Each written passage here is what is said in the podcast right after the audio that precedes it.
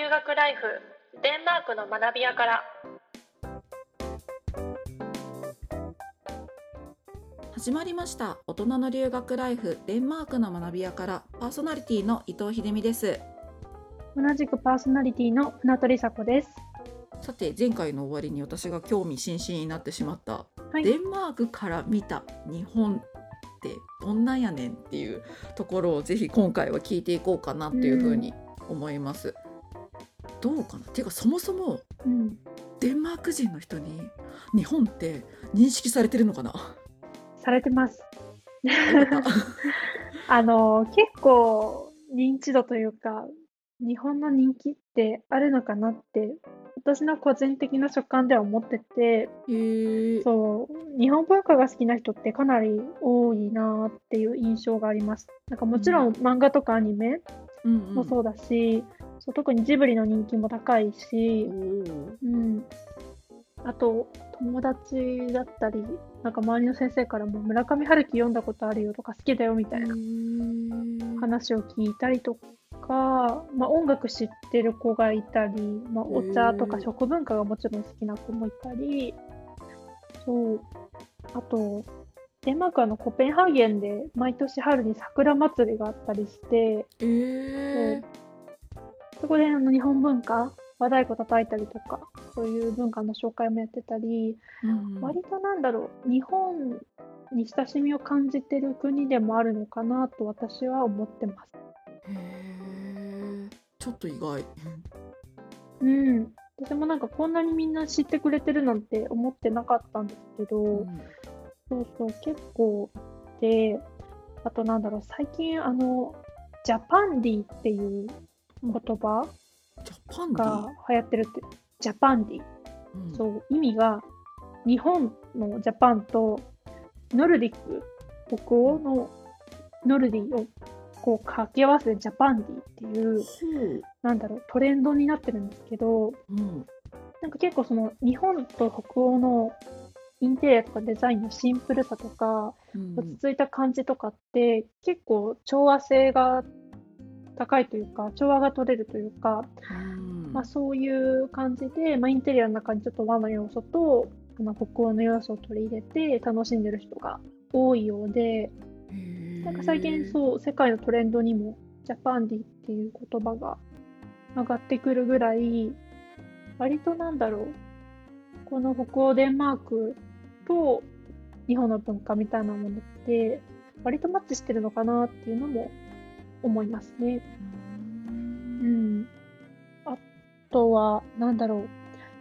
日本語でもったいないっていう言葉があると思うんですけど、うんうんそのもったいないって言葉を知ってくれていて、うんなんかその概念が素晴らしいと思って、ウェディングドレスとかうんのこう切れ端というか、残りの布をアップサイクル、まあ、再利用して、自分の作品を作ってるデンマーク人のアーティストの方に私会ったりとか、そう、イラストに日本のテイストを入れているイラストレーターさんがいたりとか、結構なんかそういう風に日本の文化とか概念みたいなものに対して、あすごいいいなって思ってくれてる人も多いですね。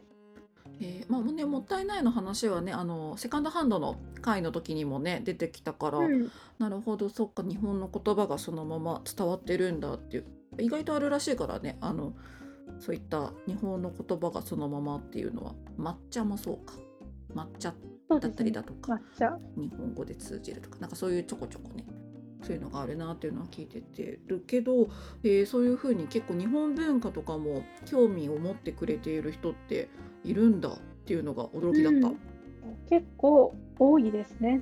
うん私もびっくりしました。うんお店とか行っても、あれ？この食器、この焼き物ちょっと日本の美濃焼きっぽくないみたいな。あとか。そう、ちょっとなんだろう。私結構あの焼き物が好きだったり、あの仕事でも日本で焼き物のメーカーさんとお仕事させてもらったりとか、なんかそういう経験もあるので、割と焼き物が好きでよく、こう自分でも手に取ってる機会が多かったんですけど、うん。その私があの見ても、あれ？美濃焼き？これ？みたいな。うんうんうんでもデンマークで作ってるってへいうー食器だったんですけど、もうテイストがすごく似てたりというか、うん普通にそうですね、日本人の人が買って、日本にか持ち帰って食卓に並べても、なんだろう、変に浮かないというか、うん。マッチするだろうなっていうような、うん、そういう感じのものもあったりして、うん。うん、面白いですね。日本人に対してはどういう印象を持たれたっていうふうに感じた？ああ、そうですね。日本人に対しては、実際言われたことを言うとうん、礼儀正しい。なんか敬意を忘れないよね。うんだとか、静か。で、何考えてるか分かんない。なんか今のにすごい本質が隠されてる気がするな 最後のうん何考えてるかわかんないにうん、と思います。あの、本当に言われますね。礼儀正しい。敬意忘れないで静かで何考えてるか分かんない。まあ、言葉数少ないよねうんっていうことだったりとか。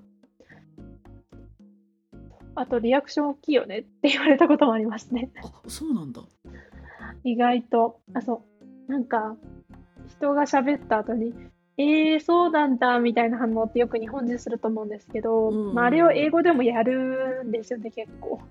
そんな反応するみたいな。そうなんだそういうこれだよね言われたことある。あ、そうそうそうそう。今のこれだよね私のそう。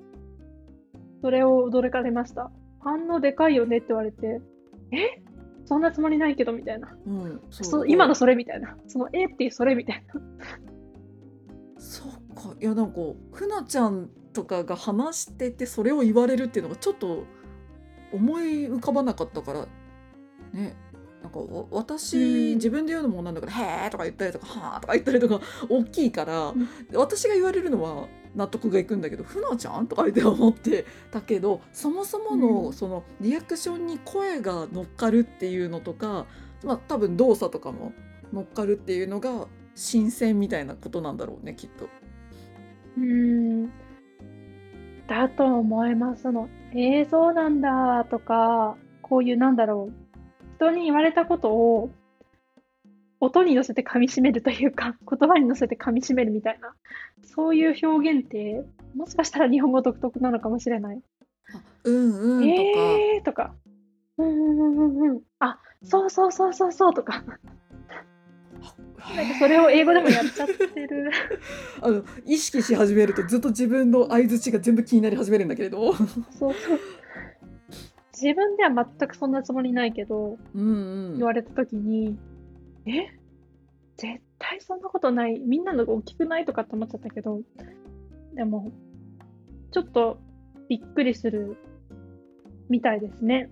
あでも確かにそうかもだって吹き替えとかでもさ、そうそうそうそうみたいなシーンないよね今思ったけど洋画とあかでんまりないかも。リアクション大きいのかも、なのに何考えてるか分かんないってすげえ不思議な生き物じゃん日本人 そう。まあ、なんだろう、何考えてるかわかんないっていうのは、自分の気持ちをストレートに表現することに慣れてないからだろうなと思います。うん。ごめんね相槌が自分の相槌が気になり始めちゃってもうちょっとなんかどうどうしたらいいか分かんなくなった ごめん続け、て気になっちゃう。そう、めっちゃ気になっちゃうんだよな、これ。言っちゃったけど。あ、そうそう。え、なんだろう。日本人同士で喋ってると結構察することができるから、あ、今この話してるってことはこう思ってるってことだよね、みたいな。それが日本人同士だとわかるけれども、うん違う文化の方からすると、それを察しろっていうのは無理な話で、うんうんうん日本人的にはそれを求めちゃうけれど、日本人以外にも分かってくれるかなみたいな。だけど、実はストレートに言わないと、彼らには伝わらないから、うん私たちはどっか期待してる部分があるかもしれないけれど、実は伝わってないよ、全然。だから何考えてるかわかんないんだよねって言われることにつながるのかなと。なるほどね。うん。なんかそれこそこのポッドキャストの配信の中でも、まあ、私は日常的にもやるとはいえ結構ふなちゃんが言ったことに対してつまりこういうことだよねっていう返しを意図的に入れてる部分はやっぱりあってそれはちょっと分かりやすくしようかなうんみたいな意図でやってて、果たして分かりやすくなってるかどうかはちょっと 自信がないけれどもわかりやすくなってます。あ本当？ありがとう。絶 うん。なんかでもそういう会話って基本的には日常生活の会話の中で頻繁に行われるかって言ったら多分そうではないし私もうん雑談の中でそれをやるかって言ったらやっぱりそんなことはないからうんってなってくるとやっぱりちょっと相あんまりしないかも。うん、相手のやっぱり読み取り能力にちょっと期待をしながら話しているところはあるかな。だし聞いてる時もあるかな。こういうことを言ってるんだろうなっていう。う。うんんそうですね。えちなみにさあの日本人同士そう留学先で今結構日本人が留学生で多いっていう話をしてたけれどその日本人同士の会話も変わってったりした、日本人同士の会話が変わったか。いやー、そんなに、なんだろう、大きく変わったかって言われるとそうじゃないかもしれないけれど、なんだろう、私自身が変わったというか変えてきたのは、うん。例えば何か問題が起こってちょっとこれうーんって思ってんだよねみたいなことを誰かに言われた時にうーんじじゃあそれってこういうところから来てるのかなとかなんだろう。感情の源泉を一緒に探るみたいな会話をしたりするようにはなったかもしれないです。なんだろう雑談の中とかでだとあんまりなんなんて言うんだろう。ああそれってすごい大変だったねとか共感することだけで終わっちゃうのって、うんうん。まあ普通というか、うん。まあ、それがスタンダードな感じはするんですけど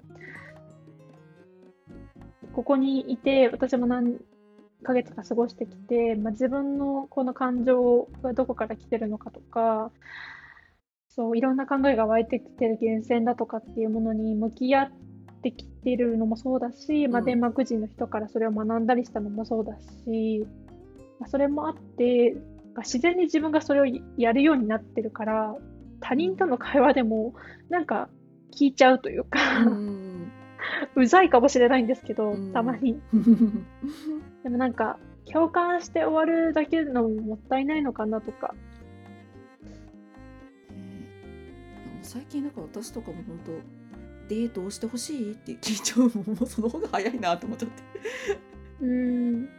言えるようになった本当にそういった意味では、うん、やっぱり10代20代の時は言えなかったけれど、うん、確かに。うーん。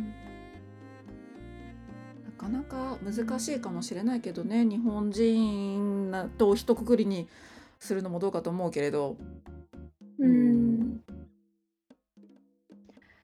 そうですね。うーん。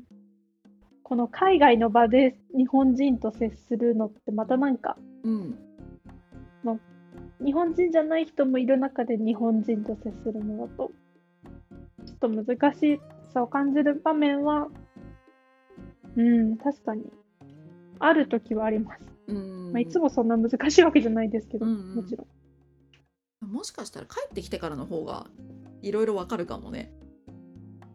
ああ、確か言うても多分あの周りの日本人の留学生の方日本から来た留学生の方もおそらくはみんな同じ感じでちょっと経験をして、まあ、何を得てるかは人それぞれではあると思うけれどうん。ちょっとずつ環境に慣れながらコミュニケーションを図ってると思うからって考えてくるとみんなが帰ってきて日常と言われるそのもともと自分が長く暮らしてた環境に戻ってきた時にはっってなるかもしれないね。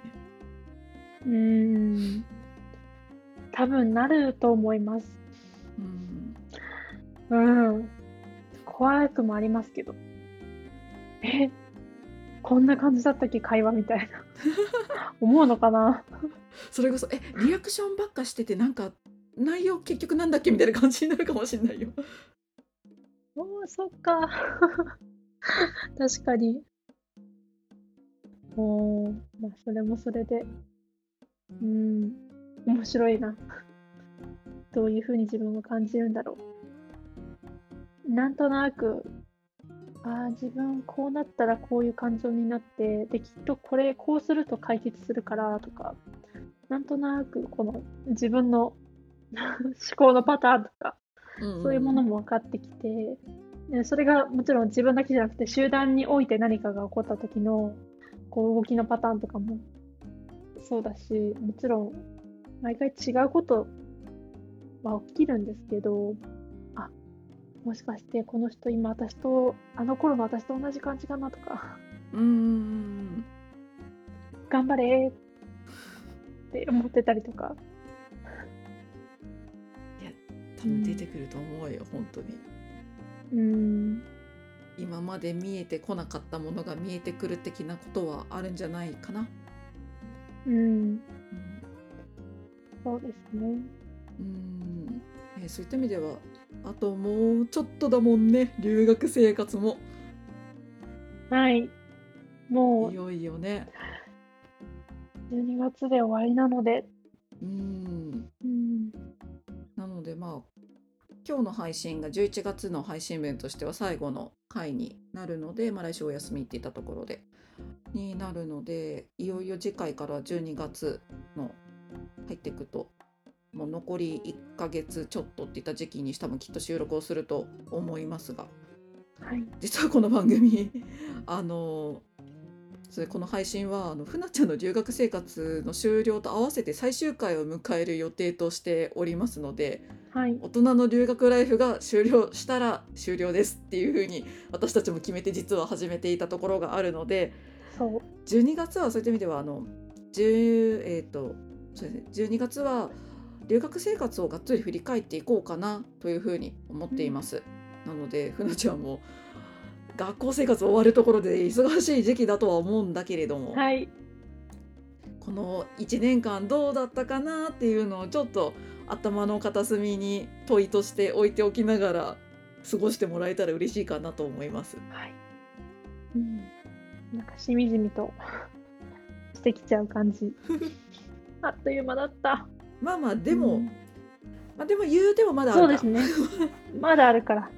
うんまだある。うんだけど、まだ多分この、うんこのだ次の収録なり何なりの時とかまでにいろいろなまた発見もあるだろうしね最後の最後になんか大事件が起きるかもしれないし起きないかもしれないし。まあ、わかんないです。もう、いろいろありましたからね。一年ちょっとうん過ごしてきて。まあ、何が起こるかわかんないんで、まあちょっと振り返りつつ、ボルキホイスコーレ1年留学したこの時間は一体自分にとって何だったのか、それをね、はい、12月はお話しできるようにと思っております。じゃあ次回っていったところですかね。では来週の配信はお休みということで、次回の配信は12月の2日です。皆様12月にお会いしましょう。ここまでお聞きいただきありがとうございました。